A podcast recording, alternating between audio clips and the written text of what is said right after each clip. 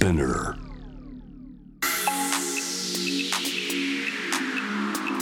Amazon exclusive.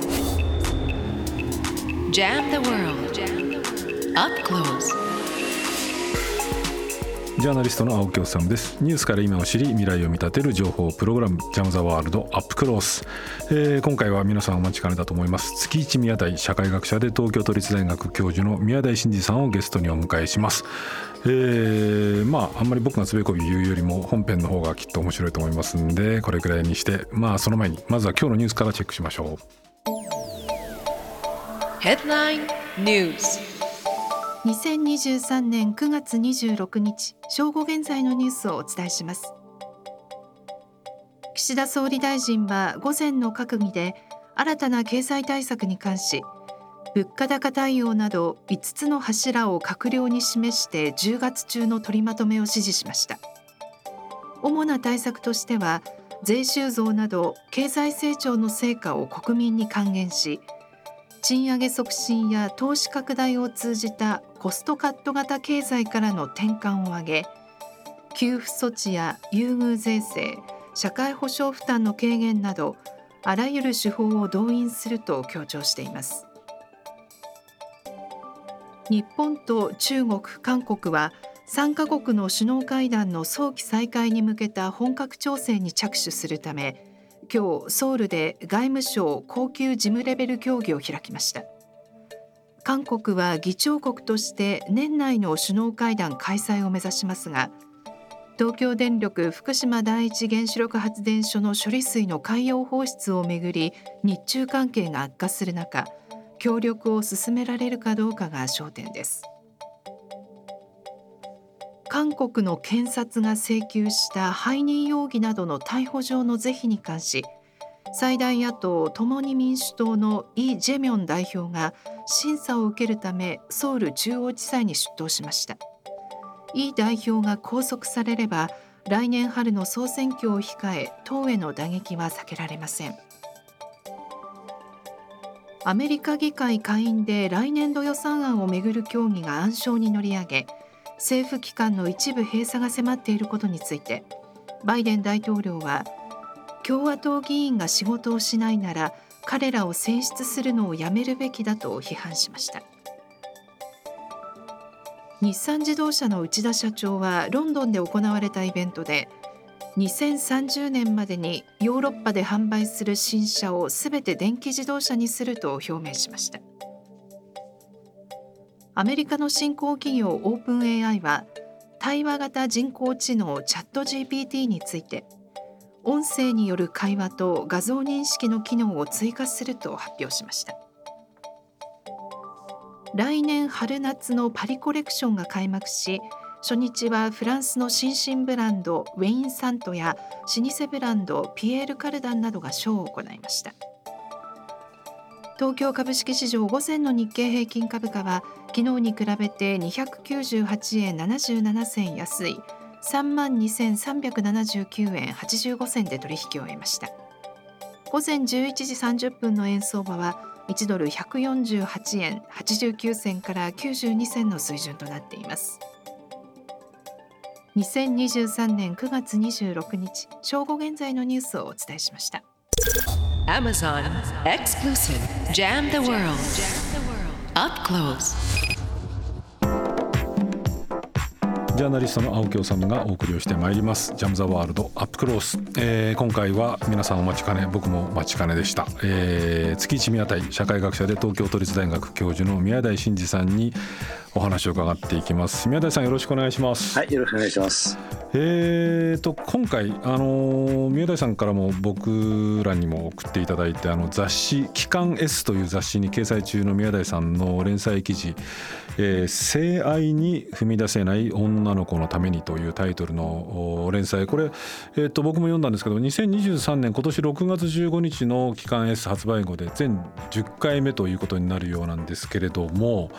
全10 10おそらく11回目ですね。もう11回になるんですね。はい、あなるほど、なるほど。ちょうど2年間ですね。なるほど。はいでこの性愛にはい、性愛に踏み出せない女の子のためにっていう、まあ、このテーゼというか問題意識自体は宮田さんこれまでもこの番組でも若干お話になられてきた面もあるんですけれども改めてこの話をちょっと今日じっくり伺いたいなと思ってるんですけれどもとてもありがたいです。いえいえこの、はい、まあこういう言い方をするとまたなんかこうちょっとこういいのかな分かんないですけど性愛にはこう3つの事件っていうのがあってはい、イチャイチャ事件関係性事件、うん、社会的承認事件とうん、いうのがあるんだっていう話なんですけど、まあ、これ聞いただけだと何のこっちゃいって感じなんですけれども、この辺りちょっとじっくりお話を伺いたいんですけどこのそのこの機関演出での論考あるいはこの3つの次元についてこうどういうところに今宮田さんが一番問題意識持っていらっしゃるかっていうあたりからお話を伺ってもよろしいでしょうか。一口で言えばあの人はなぜ生きづらいのかっていうことに、やっぱ最大のあの問題関心があります。で最近の生きづらさっていうのはですね、貧乏で生きづらいとか、でまあ仕事がきつくて生きづらいっていう問題よりも、もう少し大きな問題があるんですね。でそれは、まあ、簡単に言うと、えーまあ、言葉や法や損得から成り立つ社会の界隈に閉ざされているからということになります。でああの前もって言っておくと、あの社会っていうのはもともと言葉と法と損得感情から、まあ、成り立つ界隈なんですね。でなのであの定住とりわけあの文明化以降のですね、社会では、まあ、あの言葉法損得に縛られるこれは当たり前のことです。でところが人はそれだけでは生きられないようにできているんです。まあ、僕はそれ言外法外損得外への開かれがないと生きられないっていうふうに、まあ、申し上げているわけですね。であのちょっといきなり具体的な話になりますけれども、えー90年1990年頃に、まあ、あの年長の方は覚えてらっしゃると思うけれど、まあ、登校拒否が急に問題がし始めて、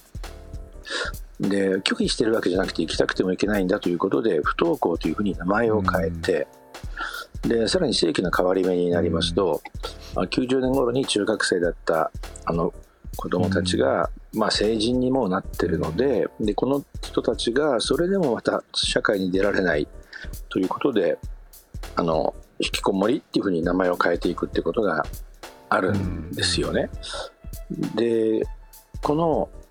なぜあのいわゆる広い意味での引きこもりが90年代に入って急展開したのか、あの症例としては86、7年からあの見られているんですけれども、あのメディアで話題になったのは90年からだっていうふうに言えますけれどもね。でそれはなぜなのか。で実はあのこの、えー引きこもりの展開とあの性的な退却の展開が、えーかなり重なっているんですね。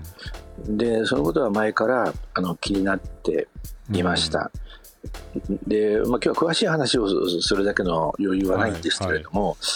例えばね、あの1980年代末そうまさに86年ぐらいからですね、あの読者ヌードブームとかあの素人女子大生 AV ブームとかですね、あるいはあのジュリアの東京は、まあ、お立ち台センス踊りブームとかっていうふうに、まあまあ、いろんなものがブームとして報じられてるんだけど、あの人々はその、あまあ、共通性に気がついていなかったんですね。でそれをあの僕は性の自己関与化っていうふうによ呼んでいました。性の自己？で関与化。関与化。はい。つまり、えー自分が一皮むけるとか、ワンランクアップするとか、自分自分が輝いて感じるとかっていうことで、あの他者、えーまあ、女ならあの異性愛を前提にすれば男の視線、まあ、男ならば、えー女の視線、でもちろん同性愛だったらその性的対象の視線に反応するというよりもあの自分が自分をどう見るか、えーまあ、簡単に言うと怒り心理的なものだというふうに言ってもいいでしょうね。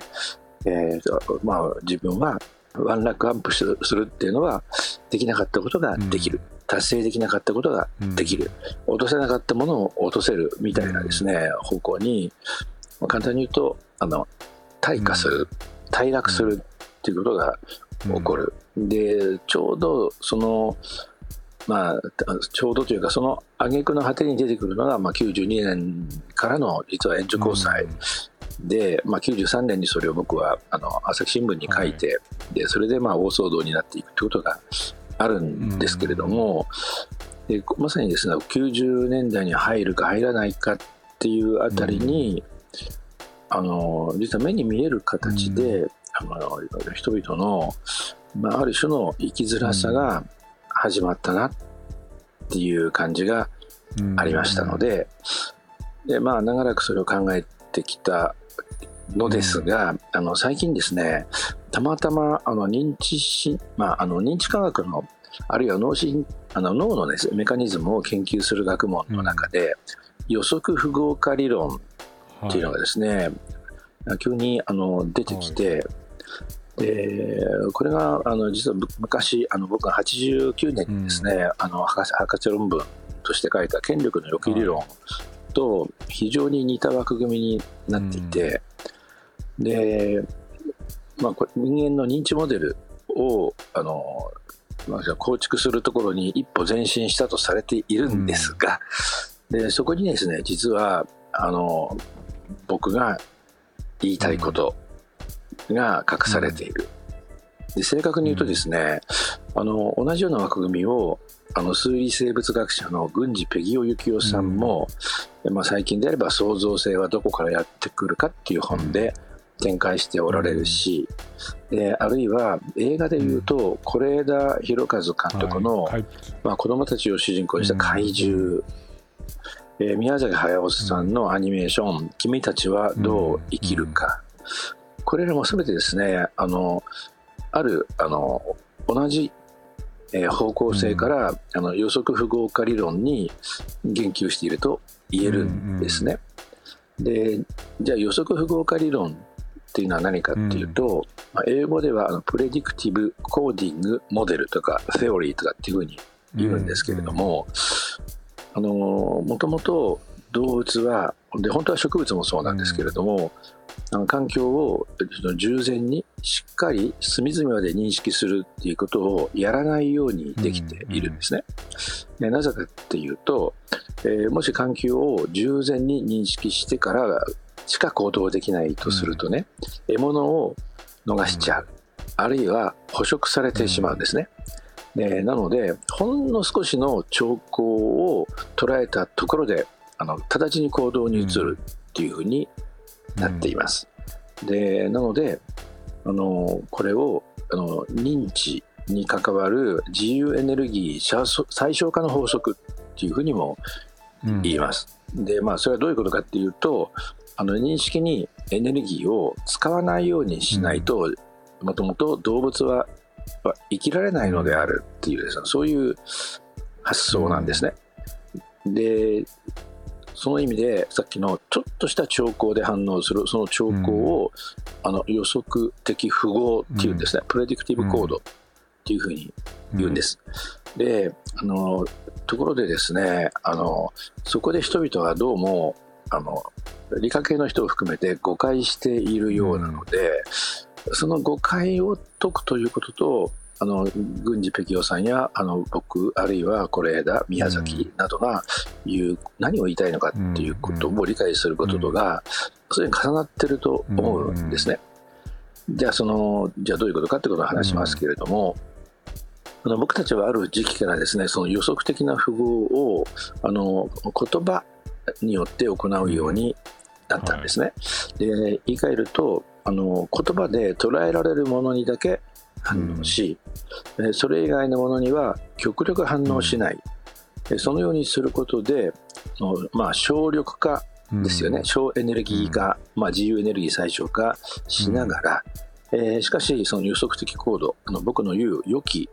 を組み合わせて複雑な文明社会を作っていくっていうことになったんです。でそれを平たく言うと、文明社会あるいは文明社会の一つとしての近代は、できるだけですねその予測的符号の外側で物事を体験しないようにできているんですね。でそれが言葉法損得の界隈に閉ざされるっていうふうにですね、まあまあ十数年間あの申し上げてきたこととちょうど対応するんです。だから生きづらいんですね。でどういうことかっていうと我々は予測的符号つまり予期の枠組みの外側で何かが起こると驚いてしまう。で驚くことはストレスである。ストレスを回避するのが良い。ということで予測的符号化は良いのではないんですよ。そうではなくて僕たちはその予測的な符号つまり予期の枠組みの外側で物事を体験するとストレスを感じます、でも皆さんご存知のようにストレスっていうのは一般に良くも悪くもない中立的な概念で、あの我々につまり我々の生態オーガニックボディに対処を迫るものがストレスなんですよね。なので、えー、それで言えばですね予測的符号の外側で驚きを体験してそれによって何らかの対処を迫られることによって初めて僕たちの生態はオーガニックボディは、ま活性化されるアクティベートされる力がみなぎるっていうことがある。えー、逆に僕たちが安全便利快適なの予測的な符号の内側にだけ閉ざされてしまうと全ての驚きから見放され、イコール変な話ですけれども直ちに生きづらくなるということが起こるんですね。宮崎あの、うん、宮台さんがこう以前おっしゃってるところもあると思うんですけれども、うん、まあ僕あのいわゆる世代論近頃の若者はこうだっていう物言いっていうのは僕は基本的にあまり好きではないんですが、はい、ただあの例えば特に今の若年層なんかが政治的な発言を避けるとかですね、うん、政治的な論争を避ける、まあ、あるいは宮台さんがよくおっしゃるこの性愛とか恋愛とかっていうものを、ある種こう避ける避けがちになっているっていうもののこう大きな理由としてそういうことを言うことによってこうレッテルを貼られたりとかあるいは批判をされたりとか特に今ネット時代になるとそれがある種こうネット上にずっとこうこいつはこういうことを言ったんだみたいなところがこうデジタルタトゥーみたいな形で残ってしまうのでできるだけそれをしないようにしないようにつまりこう摩擦だったりとかこういろいろ批判だったりとかってことをできるだけ避けるような生き方をするっていうのが今宮台さんがおっしゃっているそのなんていうんですかねその言外法外損得外ではないできるだけその内側で生きていこうっていうこう風潮の強まりっていうふうに理解してよろしいんですか、はい、それで構わないんですが、ちょっと正し書きが必要なんですね。あのこの日本のですね、うん、若い人たちのコミュニケーションのモードの変化を見てみると、うん、実はインターネット化が広がる前から、うん、えー、今、うん、青木さんがおっしゃったような、えー、まあ、簡単に言えば KY 空気読めない、これを恐れてキャラを演じるっていう流れがやっぱり急展開しているんですね。であの、まあ、これは皆さんお分かりだと思う、えー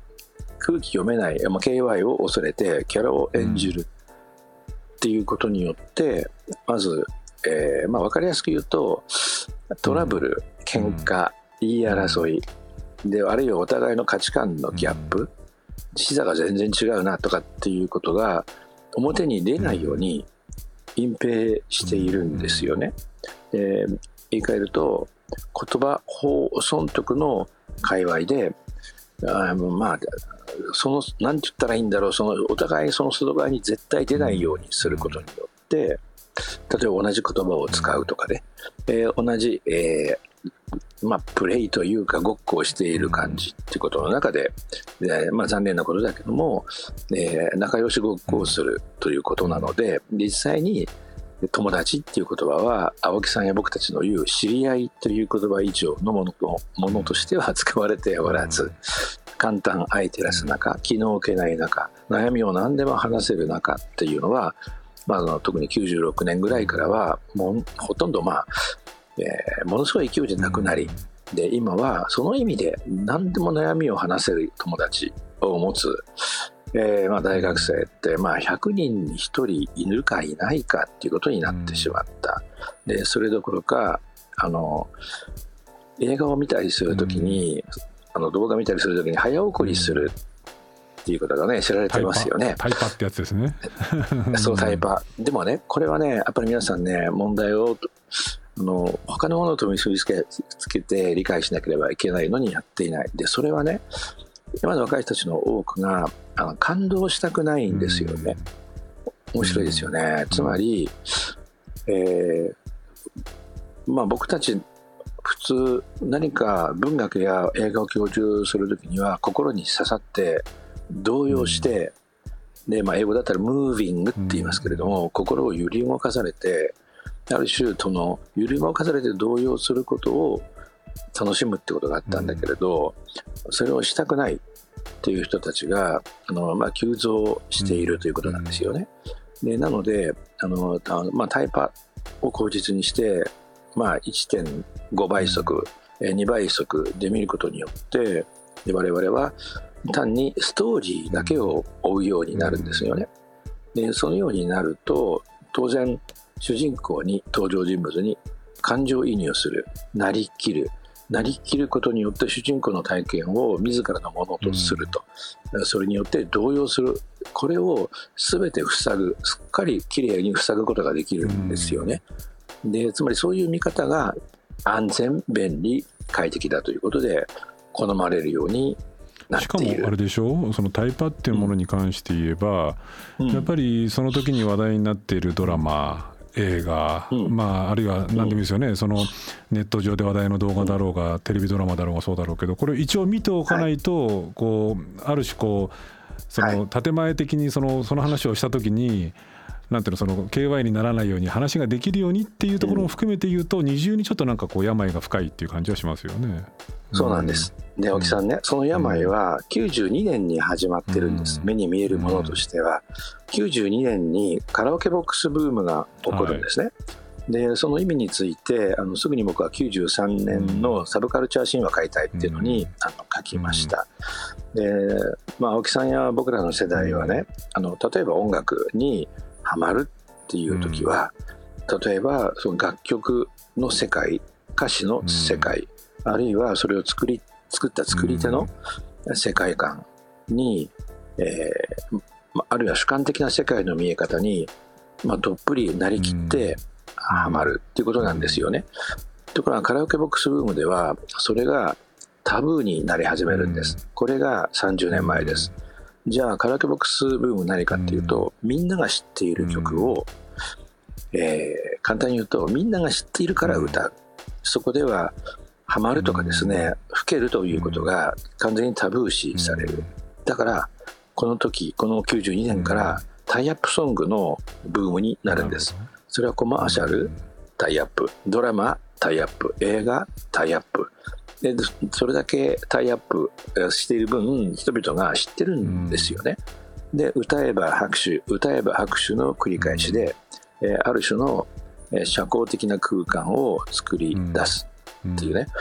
これが、あのーまあ、いわゆる KY を恐れてキャラを演じるとかっていうことのさらに5年ぐらい前から始まった、あのまあ、当時の僕から見ると非常に不思議な音楽の教授です。でそれが今青木さんのおっしゃった、話題だからでね、みんつまり簡単に言うと話題なのでコミュニケーションツールになるから歌う見る、えーそういう営みなんですよね。だからそこにはあのどっぷり浸かるということによって生じる価値観の対立が隠蔽されるんです。だから僕や青木さんの世代だったらですね、えーさたまあ、僕だったらプログレ世代だったから、プログレってあの実はシンフォニック系、うん。例えばピンク・フロイドみたいなものに吹けるのか、あるいはですね爆音ギター系、えークリムゾンの後期ですね、に吹けるのかっていうことで、明確な価値観の対立があって、まあ、どちらが正しいのかっていうことを夜が更けても明け方になってもまだ論じているっていうことがありましたが、そういうコミュニケーションが92年に本当に突然なくなるんですよね。うん。でまあだから根はとても深いっていうことは、あの始まりに遡ると、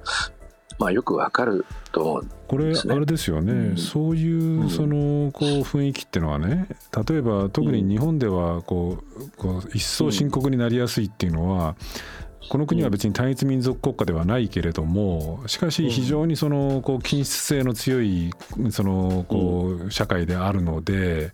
例えばアメリカであったりとかヨーロッパなんか、まあ、移民がたくさん来てるヨーロッパなんかだったら、まあ、ある意うん。味こう我々がいくら KY じゃなくしようとしててもそうじゃない異物みたいなものがそこら中にこういるっていうところがねこう一気にそっちの方に行きにくいっていう常になんかこう異物にぶつかるんだけど日本の場合はまあコロナ対策見ててもそうですけれどもそっちの面で言うとさらにその病がこう一気に深くなりそうなところがありますよね。なので、日本がどこよりも早くあの問題を顕在化させてるんだと思うんです。でそれはねあのどういうことか、あの KY を恐れてキャラを演じるようになった時に、あの僕まあ同時代から僕直ちに記述しています。90年代後半に入ると、政治の話題をしなくなる、性愛の話題をしなくなる、あとあの一つ深い趣味の今話した深い趣味の話をしなくなるっていうことなんですね。でなぜかっていうと、まあ、例えば深い趣味の話はあの価値観の違いをあらわにしてしまう。であの政治についての話もそうで、あのまあ、どういう政治がいいかどういう政党を支持するかってことを通じて直ちに価値観の違いがあらわになる。なんか今のアメリカなんか見るとよくわかりますよね。で同じであの性愛の話題を避けるのも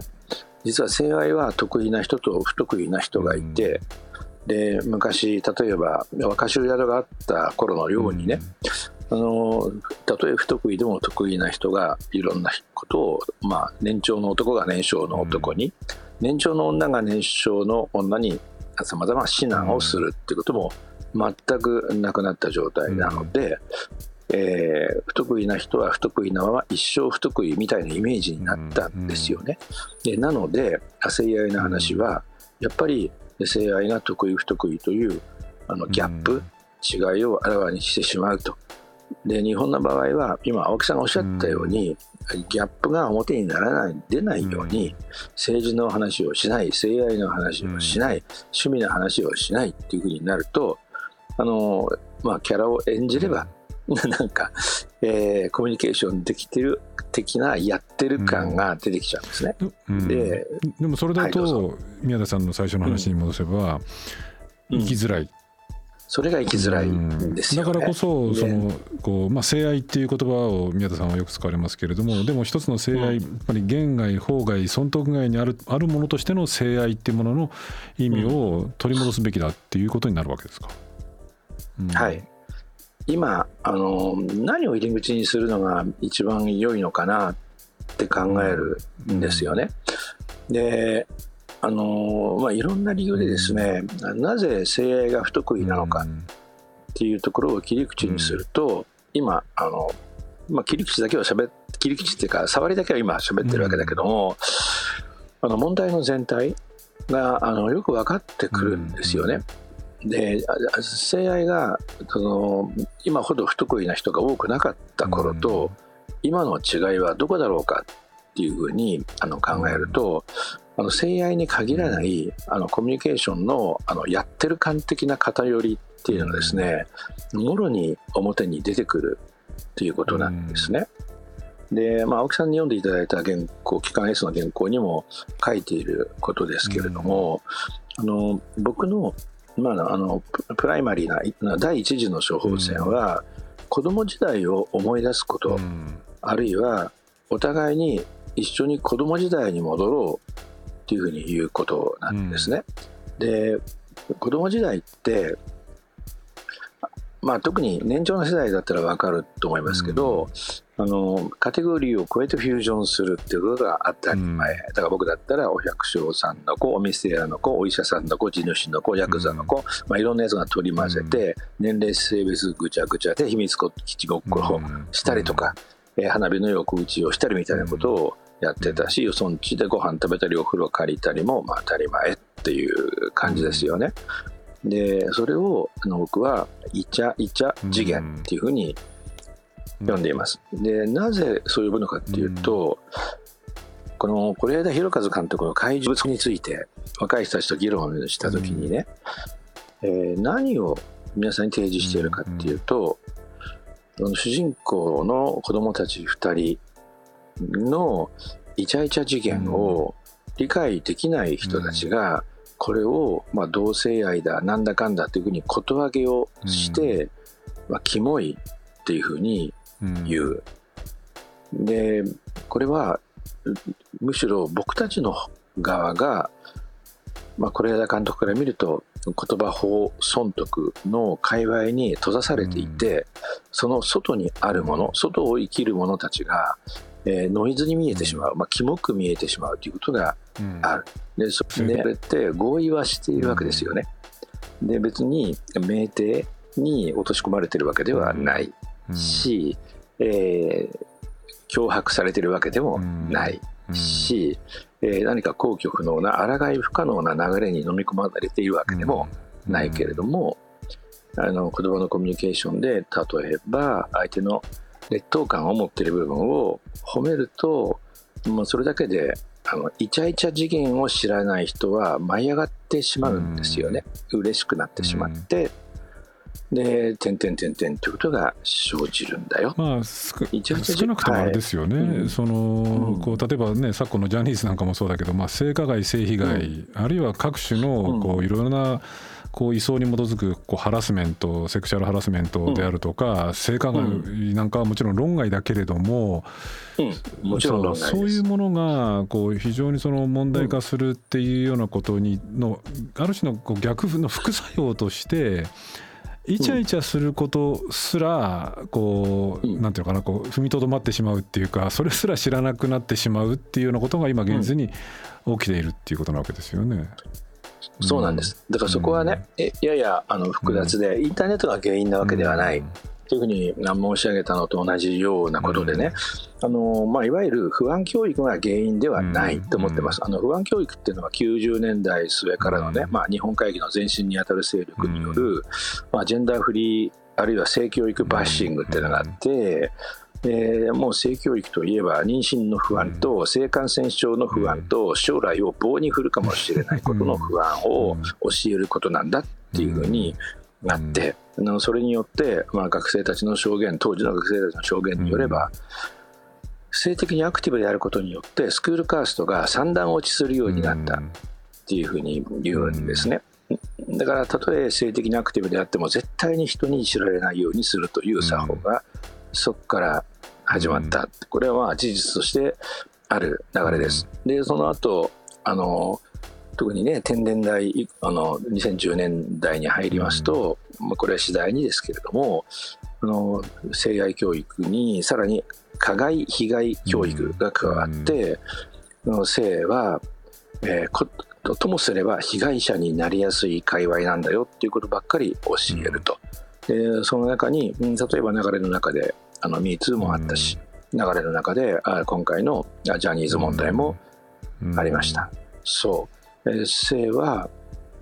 ある種、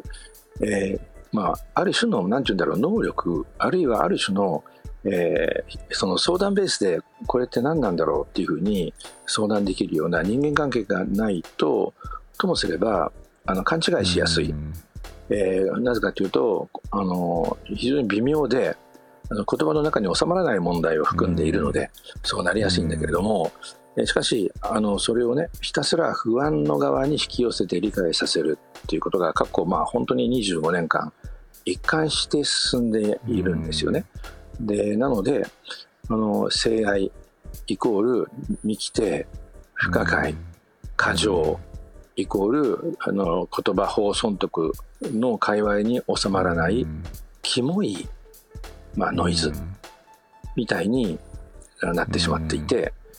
でこれではねあの性的な退却、えーまああのピーク時に比べると高校生男女大学生男女ともにあの性愛経験率は半分以下になりましたけれども、あのでこれはもちろん少子化のね最大の原因で、青木さんとも話しましたよね。あの子ども手当等々ですね、あの結婚している夫婦を援助するということはほとんど意味がないんですね、なぜかというと結婚している夫婦は相変わらず子ども2人っていう人数がずっと変わらないんですね、で少子化の原因はもっぱら未婚化。未婚化の原因は何でしょう、えー、まあ、結婚すると貧乏になるから、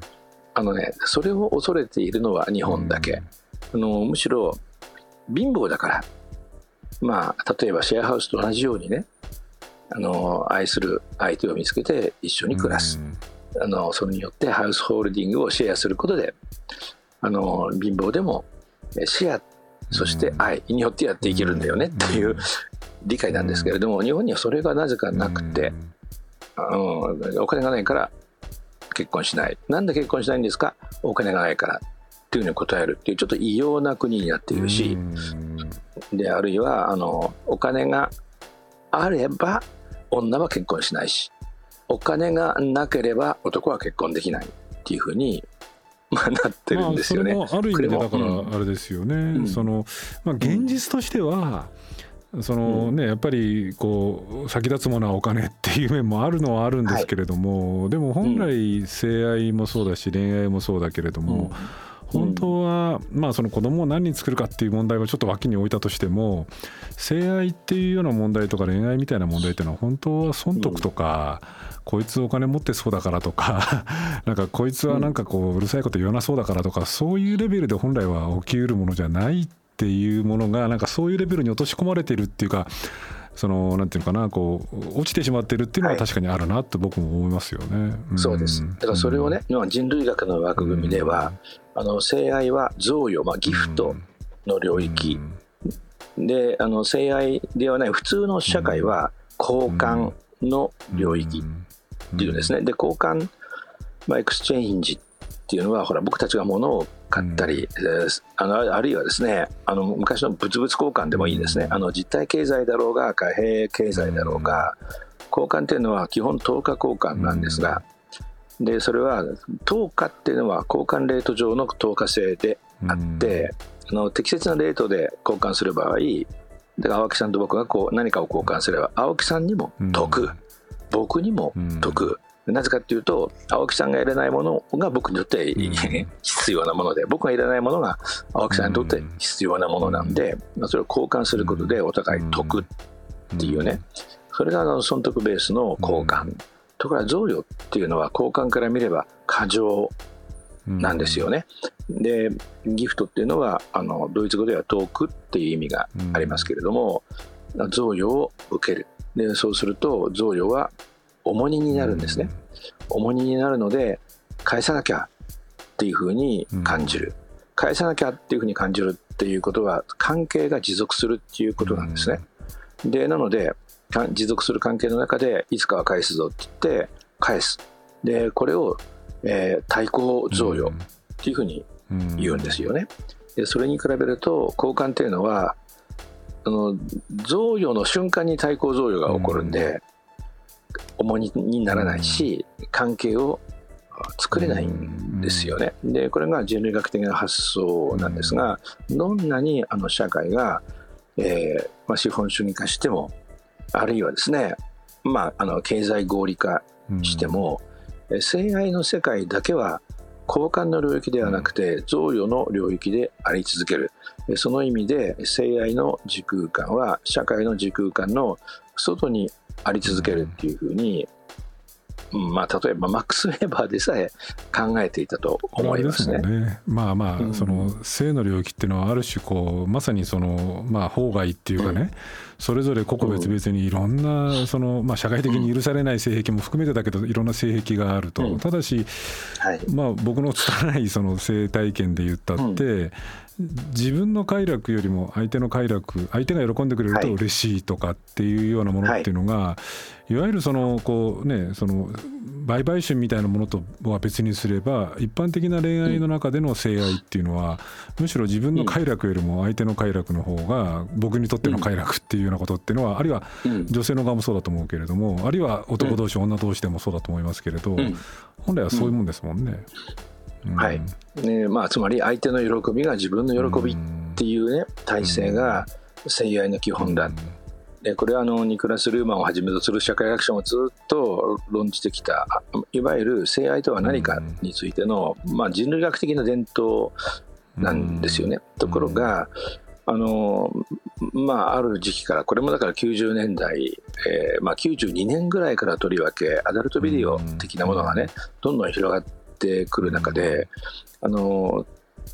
とりわけ男にとって性愛っていうのはアダルトビデオで見たものの達成、ね、だからそれはまあ願者だったりとか駅弁だったりとかなんとかプレーだったり目隠しプレーとか、まあ、お芝縛りプレーとかねいろいろありましたけど最初のそうしたものの実現っていうふうに感じられやすくなってで女の側もあの付き合っている好きな男が、まあ、主観的なことだけど、やりたいっていうからそれに応じるっていうふうになってしまうっていうね。だからそれはあのとても僕は残念な展開が起こったなって当時思ってましたけれどだから全部ね人つながりですよね。でなのであの、まあ、ちょっと話を戻しますけれども、これって相手をつまり何かを達成する例えば相手に何とかプレーに参加させるとかっていうのってやっぱりコントロールなんですよね。でそうではなくて相手の喜びや自分の喜びっていうのは、まあ、フュージョンなんですよね。で子供は大人になるとどうなるのかっていうといろんなカテゴリーの人間たち、まあ、家族ルーツが違う人間たちと例えば国籍言葉が違ってもね、あの実は1時間も一緒にいれば遊べてしまうっていうこれってフュージョンなんですよね。このフュージョンがだんだんできなくなってあのフュージョンからコントロールに移ってしまうってことが起こる。であのまあいろんな学問的な業績を参照すると特に大事なのはヤコブソン、まあ、ジェイコブソンとジェインズジュリアン・ジェインズっていうのがいるんですけども、あの子供っていうのはあのとても古い社会例えば狩猟採集段階誘導段階でも言います、や初期定住段階の大人の在り方のある種のコピーなんですよね、つまり子どもたちがどう生きるのかを見ると大人たちが昔どう生きていたのかが分かる、あるいはゲノムに刻まれたもともとの僕たちのあのコミュニケーションの傾きがどういうものだか分かるんですよね。でそうすると例えば言葉もね何かを記述するものではなくて掛け声だったり感性だったり、うん、あるいはその感情の発露だったりする、うん、そうするとマザータング母語が違っても子どもたちが遊べるようになるのは当たり前なんですね。うん、で実はそのもともとの大人たちの在り方に近いものをお祭りと性愛っていう、まあ、界隈で保存してきた。それがまあ定住社会、あるいはとりわけ文明社会以降の我々の生き方で、言葉や法や損得に閉ざされた生き方は辛いんだけれども、しかし祝祭の時間や聖愛の時間でその外に出ることができる、まあ、言い換えるとあの言葉法損得の界隈がその限界法外損得外の界隈を事実上前提にしてるんですよね、つまりそれを許している。お祭りを許している。聖愛を許しているってことがあるのでまあ、かろうじて我々は社会を生きてこられたのに晴れと晴れと毛ですね。通りです。ところがその晴れを、あるいはフュージョンを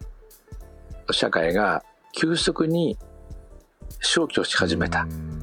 えー、これがやっぱ90年代からのプロセスででそれが当たり前になってしまうと、えー、あの子供のまあイチャイチャ受験を失うし、えー、あるいはあのまあ、例えば森のキャンプ実践とかやってるとですね、うん、子どものイチャイチャ授業も最近怪しくなってきちゃって、うん、あの子どもたち就学前の子どもたち小学生とか、まあ、いろいろ連れて行って好きなように遊んでいいよっていうと、うん、何を知って遊んだらいいか教えてくださいみたいに言うん。ですね、いやだから好きに遊んでいいんだよっていうとえー、っと分かりません、えーっていうようなあのこれがコロナをコロナ禍のその2年3年間を通じて生じたことなんだけれども、とてもやばいことになっていこれはだけるんですね。どあれですよね、うん。宮田さんがずっとおっしゃってるように、その祭りもそうだけど性愛もそうだけれどもただうん。そのこう言外法外損得外っていうものがなくなっていくっていうのは、その性愛だけの問題にも限らないし、祭りだけの問題にも限らないし、むしろこう社会のこうし、まあ、進化もそうですけれどもあるいは自由とか活発さみたいなものもうん。どんどんどんどんそぎ落とされていく。まさにだから本当にそのあれですよねその、まあ、宮台さん以前おっしゃっていたその AI だったりとかあるいはその、うん。こうなんていうのメタバースの世界の中でお前らそのね、その作られた快楽だけこう享受してればいいんだよみたいな世界にまで人間が堕落していきかねないっていうことになっちゃうってことですよね。おっしゃる通りです。だからた映画ではね、うん、例えばあ第二次大戦の時代だってね、ドイツ人、例えばドイツ人将校とユダヤ人の恋愛っていうのはありえたんだよっていうことが描かれてきたし、今今で言えばねロシア人とウクライナ人が恋愛するってことはまあ現にあるし、えー国家間の戦争の中でそれに苦しむってことはある。でつまりね今青木さん結構大事なことをおっしゃってて、あの性愛次元に閉ざされる、言葉法損得の外側に閉ざされてしまうっていうことは、まじがちで、敵国にいる人間たちは敵、うん。自国にいる人間たちは味方っていうね、あの言葉の自動機械的な、まあまあそれを僕はクズって呼んでいますが、あのクズ的な存在に退落してしまう堕落してしまうということと同じなんですね、言い換えるとえー性愛次元に開かれていれば、あの国が違うから戦争するとか、お互いを敵だと思うって一体何なんだろうっていうことを絶えず疑うことができる、これがものすごい重要なことで、でだからそれが歯止めになったり、場合によってはやっぱり和解することがいいはずだよ。だってもともと一緒に遊んだし、かつて恋愛したしみたいなねことを思い出せるっていうことでもあるところが最近はそうではなくなってきた。でそれは同じ国の中でもそうではなくなってきた、でそれはあのちょっと日本とは違った経路なんだけれど、あの日本以外の国々でもやっぱりインターネット化が広がる、そうするといろいろな調査で分かってるんだけどあの何でも話せる友達の数はめちゃめちゃ減る、ね、であるいは、まあ、自宅警備員みたいに いつも自宅にいてですね、えーメディアを享受するだけで、まあ、それなりに寂しくない感じで、えー生きることができるっていうことになったりして、でその結果やっぱりカテゴリーを超えてフュージョンする。国が違っても愛してしまうことがあるよ。みたいなね、えーそういうことがどんどん失われて敵は敵。味方は味方っていうトートロジーに陥る。で目に見えるもの言葉で語れるものだけが現実だと思うようになる。だからこれが宮崎駿さんが「君たちはどう生きるかで」まああのヘドが出るほど吐き捨てるぐらいに嫌っている今の人たちの生き方なんですよまあ、ね。逆に言うとあれですもんね。宮出さんのお話を少しこう卑近な例にしちゃえば、つまり言外法外損得外っていうところで生きられない、あるいはそういう生き方だったりとか性があるってことを考えないってことは、つまり今ある場所で対価なくそのこう角を立てずにおとなしくこう生きてればいいってことになれば当然のことながら自分がおかしいってものに対してもおかしいとは言わないし空気を常に読んでみんなの動向をこう探っていれば例えば国家があるいは社会がおかしな方向に行ってる時にその社会に乗っかっておかしな方に行く以外の生き方はないってことですもんね。そうなんです。でなのでね、そのさっき冒頭に紹介してくださった、あのイチャイチャ次元の上に関係性次元があるっていうのはね、そのことにまず関係しています。例えば恋に落ちるっていうのはどういうことか。カテゴリー以前にイチャイチャできてしまったっていうことなんですね。でそのイチャイチャできてしまったあのイチャイチャ次元にイチャイチャ次元で必ずしも性愛って限るわけじゃないけど、そこに性愛的なものが入ってくると、あの性愛的なフュージョン状態になる。しかしはっと気がついてあのそれをつまり自分たちは言葉で言うとどういう関係なんだろう。あこれって不倫じゃないかとか、ね、あるいはあの僕たちは敵国同士じゃないかとか、っていうことが問題になるわけですね。でこれがあの、まあ、例えば不倫とか、えー、あるいは、うん、友達の彼氏に恋をしてしまったっていうこととか、まあ、あの言葉でそれを、まあ、提起し始めるようになるわけですよね。これが関係性次元です。でその後、例えば僕たちは敵国同士だけど恋に落ちてしまった、そういう関係だとして、もちろんこれは社会が承認してくれないわけですよね。あるいはそういうふうに、まあ、良き期待されてしまうわけだけど、さて僕たちは許されない関係っていうことになってるけど、僕たちはどうするこれが社会的承認次元なんですよね。でさっき青木さんがおっしゃったように、あの、うん、例えばもうあのそうですねシェイクスピアの時代だったらもう16世紀のイギリス、あるいは近松門左衛門や近松判事であれば、18世紀前半の江戸時代からですねすでに、えーまあ、これは僕らランナウェイものとか駆け落ちものって言ってますけれど、あのね、社会が世間が許さないんだったら、恋愛をやめようじゃなくて2人で、そう社会の外に逃げようね、で社会の外には2人で一緒に死ぬことが含まれていますっていうのがあの普通の理解で、ね、日本映画でも1980年代つまり90年代に入るまでは駆け落ちものっていうのはもう本当に定番の恋愛モチーフだったんですけれども、あの面白いことに今の若い日本人のカップルには駆け落ちっていうことはおそらくあのなるほど、ね、なんて言うんだろう、うん、想像できないことになってるはずですね。そう言われてみると最近そうですね。駆け落ちものっていうのはまあなんかこう典型昔から文学やなんかの典型だったけど、最近ないですよねあまりね。うん、うん、そうなんです。でななのでね、あの要するに、えー、これもまあ、ずっとデイキャットとか言ってラジオでね、うん、もう20年ぐらい語ってきたことだけど、うん、そう20、まあ、今世紀に入るぐらいから顕著になったことは、うん、の同性の友人が承認してくれないような関係には手を出さないっていうふうになってきちゃったんですね。ってことはあの属性ですよ、学歴とか見栄えイケメンか可愛いかとかね、えー、そうしたものが周りから見て許容範囲に入っていれば、自分も許容範囲に入れるっていう形になっていて、だから駆け落ちの反対で、周りが承認するんだったら、その関係に入ってもいいかな、みたいな感じになってるんですよね。ってことは、要するにあれですね、その、うん、まあ若者に限らないけど、イチャイチャせよと。うんで場合によってはこう最後はもう本当に困ったら社会の外に出て活用すればいいと、うん、まあそこまでするかどうかは別としてもそれくらいの生き方をせんと人類は日本はますます細って滅亡するよねっていう こういうことですね。そうなんです、うん、あのカテゴリーで人を見るっていうのはね、うん、人を使い捨てにすることと同じです、もちろん戦争を見ればわかるけれどもね、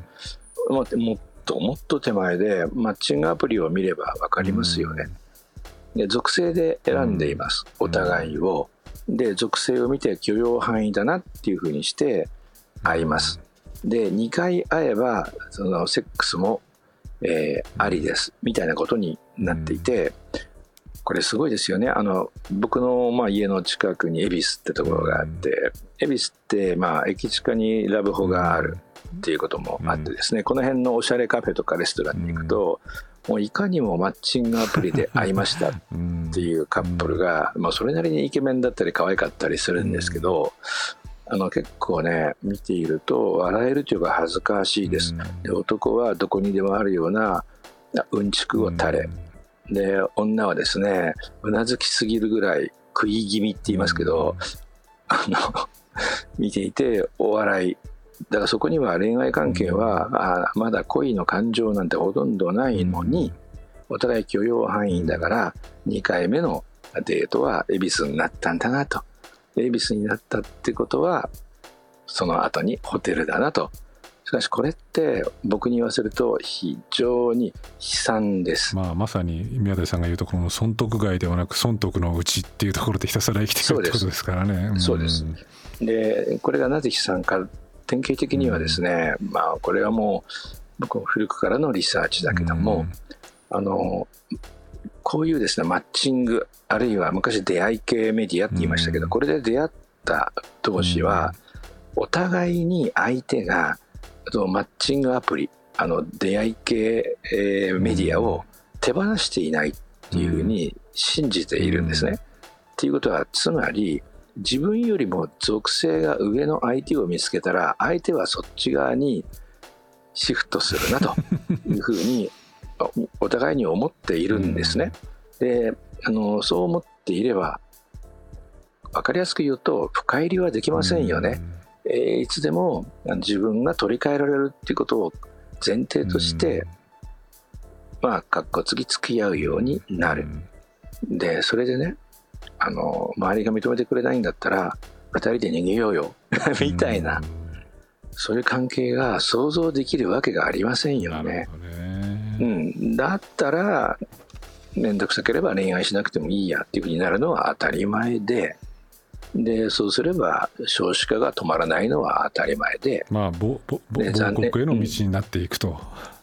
うん、そうです。で皆さんが、あの大好きなこの日本もどんどん国力を衰退させていくことになる、ね、残念だけれどもあの、まあ、いわゆる言葉法損得から成り立つ社会の外をないがしろにすると人口学的再生産の、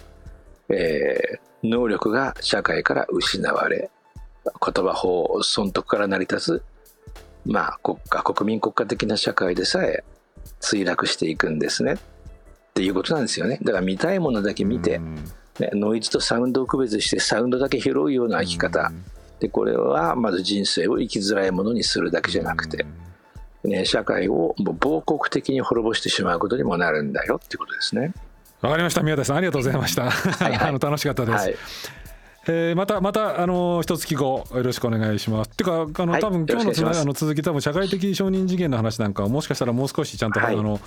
えー、時間いただいて話した方がいいのかなと思いながら聞きましたけども今日はじゃあこれくらいで。そう,、はい。はい、そうですね。あの期間 S はねすで、に1200枚超えてますので、うん、あのもちろんこんな短い時間で話せるものではないんです。もともとはね、そうですね、また次回もよろしくお願いします、ありがとうございました。えー、今回は社会学者で東京都立大学教授の宮台真司さんをお迎えして月一宮台お送りしました。あのいつもながらの宮台授業ですね。あの今日ですね特別に少し長いんですけれどももったいないのでこのまま流すので僕のつまらない話は終わりにします、えー、来月の宮台月一宮台もお楽しみにしてください、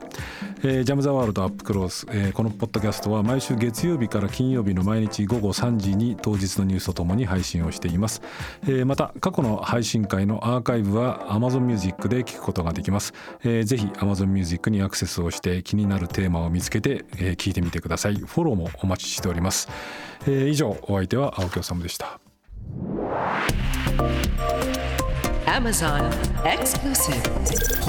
Jam the World Up Close.